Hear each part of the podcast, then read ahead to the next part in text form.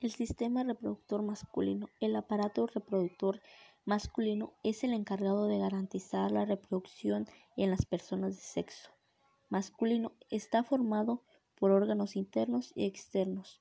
Los principales órganos externos son los testículos, el pídimo y el pene. Los testículos se alojan en el escroto o, o saco escrotal formado por un conjunto de envolturas que los cubren y alojan.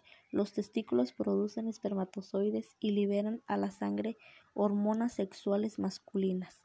Un sistema de conductos que incluye el epídimo y los conductos diferentes almacenan los espermatozoides y los conducen al exterior a través del pene.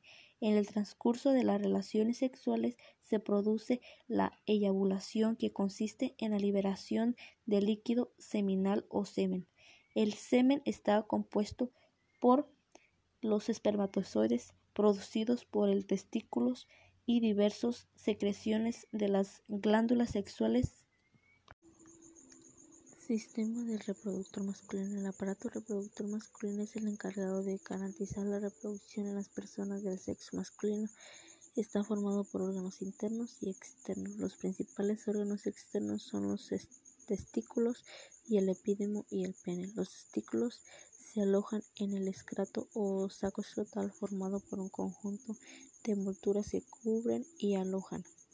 Los testículos producen espermatozoides y liberan a la sangre hormonal hormonas sexuales masculinas. Un sistema de conductos que incluye el epídemo y los conductos diferentes almacenan los espermatozoides y los conducen al exterior a través del pene.